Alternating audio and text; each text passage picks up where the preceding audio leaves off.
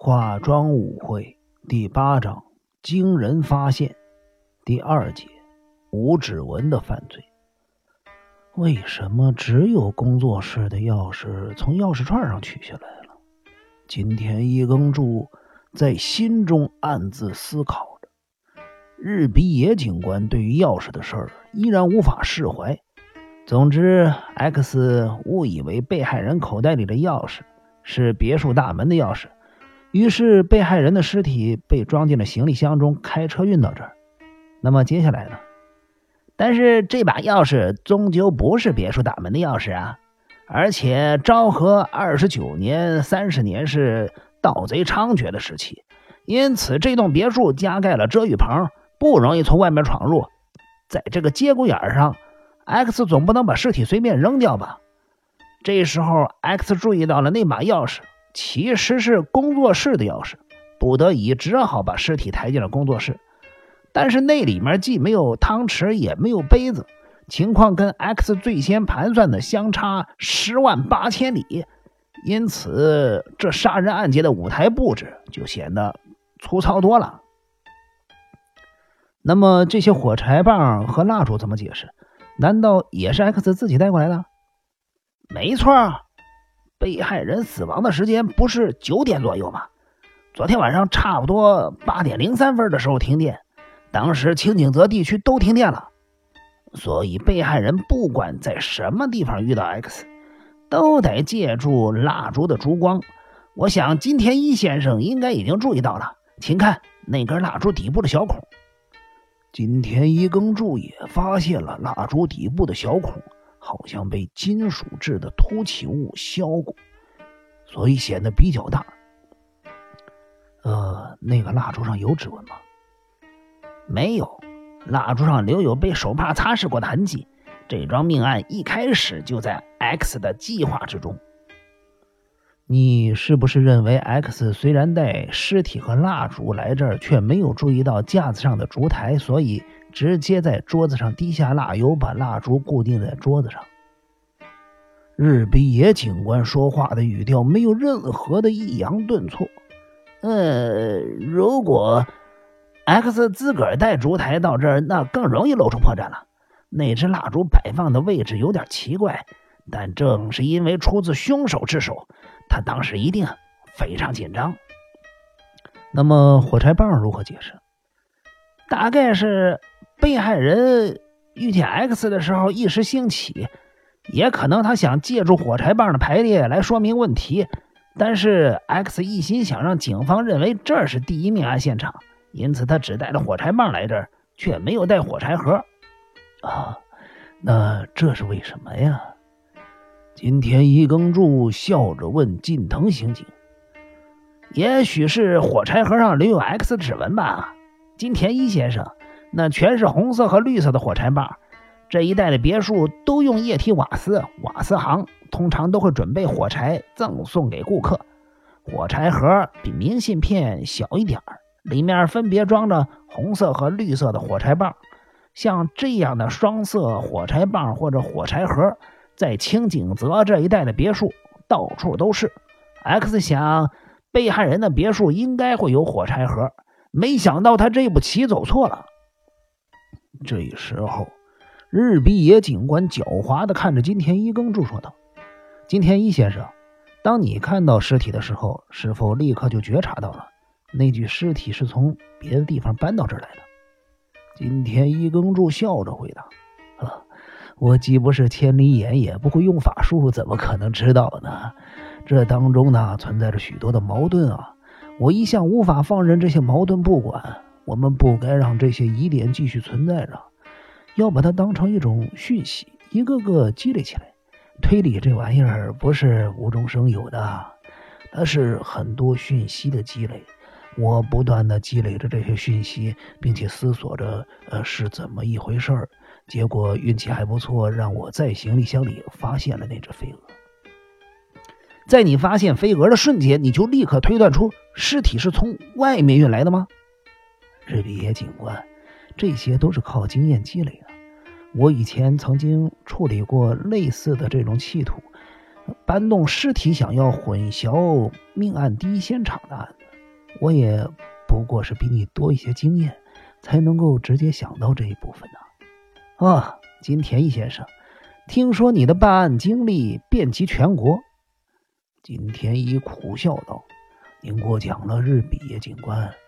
您别认为我在死者的身上，呃，发现沾了飞蛾的体液和磷粉。”或者在行李箱中发现一只死飞蛾，就如此钦佩我好吗？那只是非常偶然的情况下被我看到了。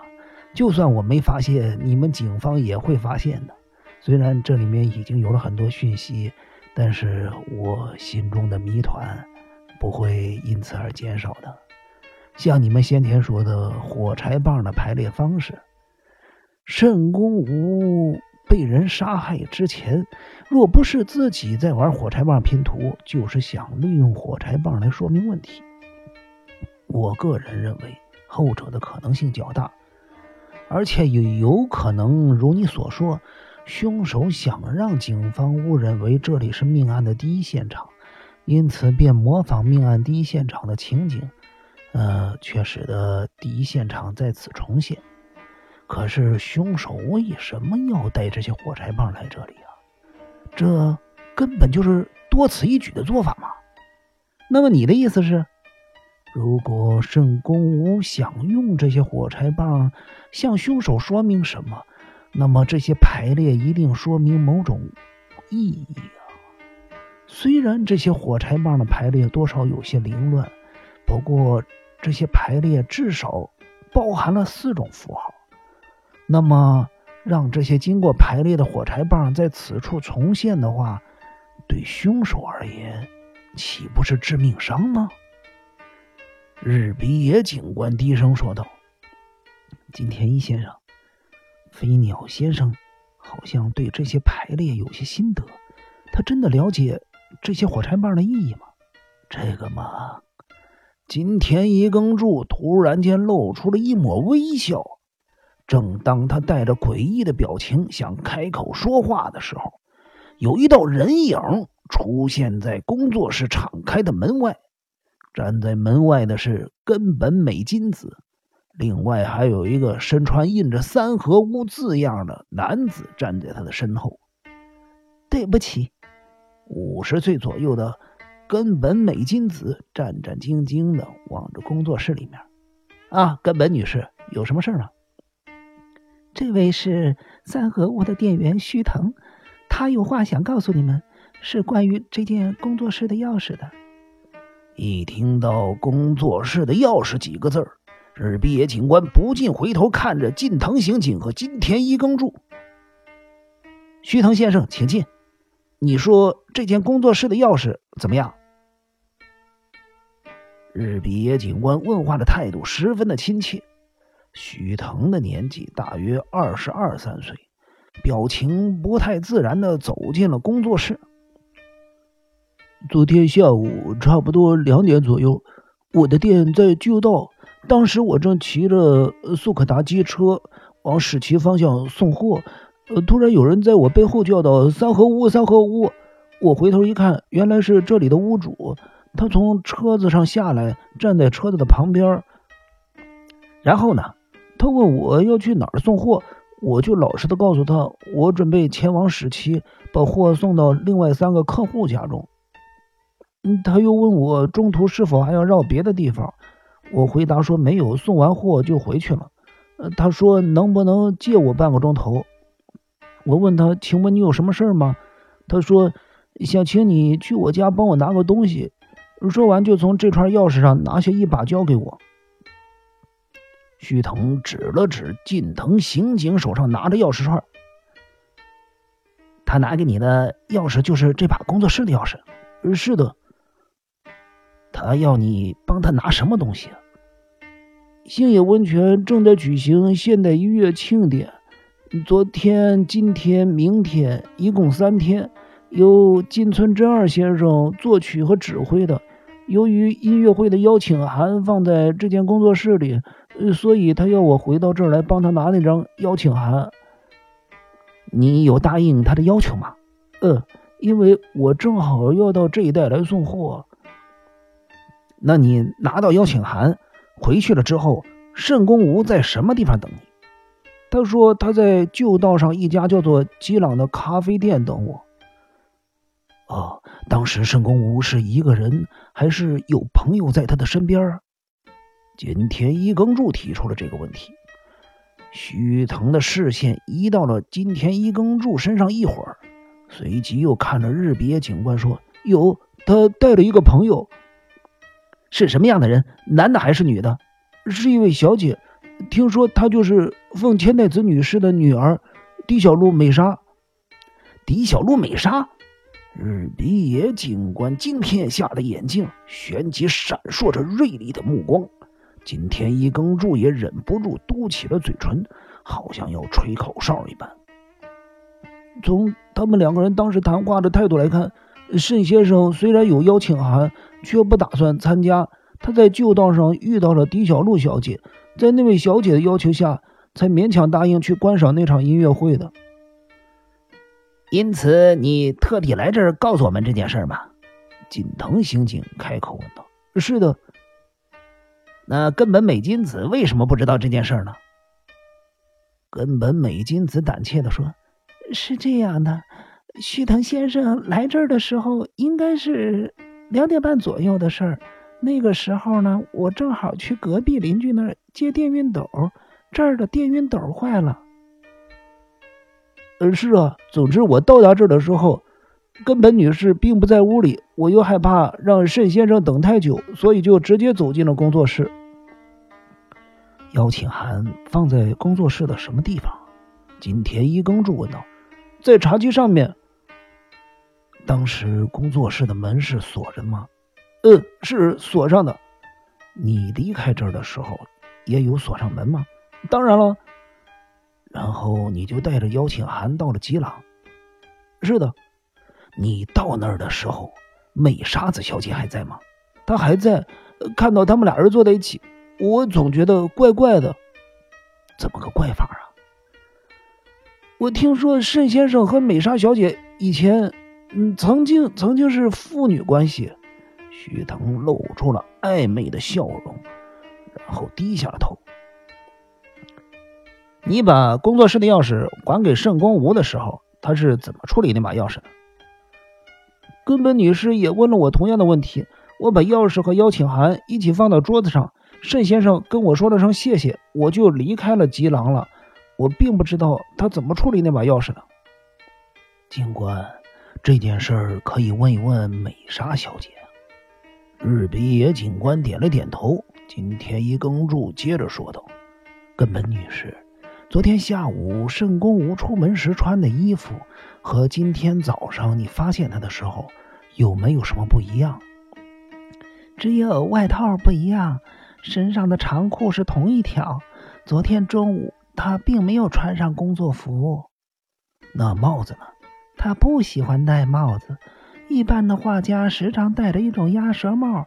我问他为什么不戴那种帽子，他说他不喜欢那种东西。申公武从须藤那儿拿回钥匙，大概直接放进了裤子口袋吧，所以那把钥匙没有跟其他的钥匙穿在一起。如果是这样，接下来就必须找金村真二好好谈一谈。根据申公武昨天下午的外套口袋里找到的节目表来看，演奏会分为下午和晚上两个阶段。下午的时段从三点钟开始，这是作曲家和听众的座谈会时间。金田一耕助低头看了一眼手表，现在是三点半。金村真二应该还在星野温泉。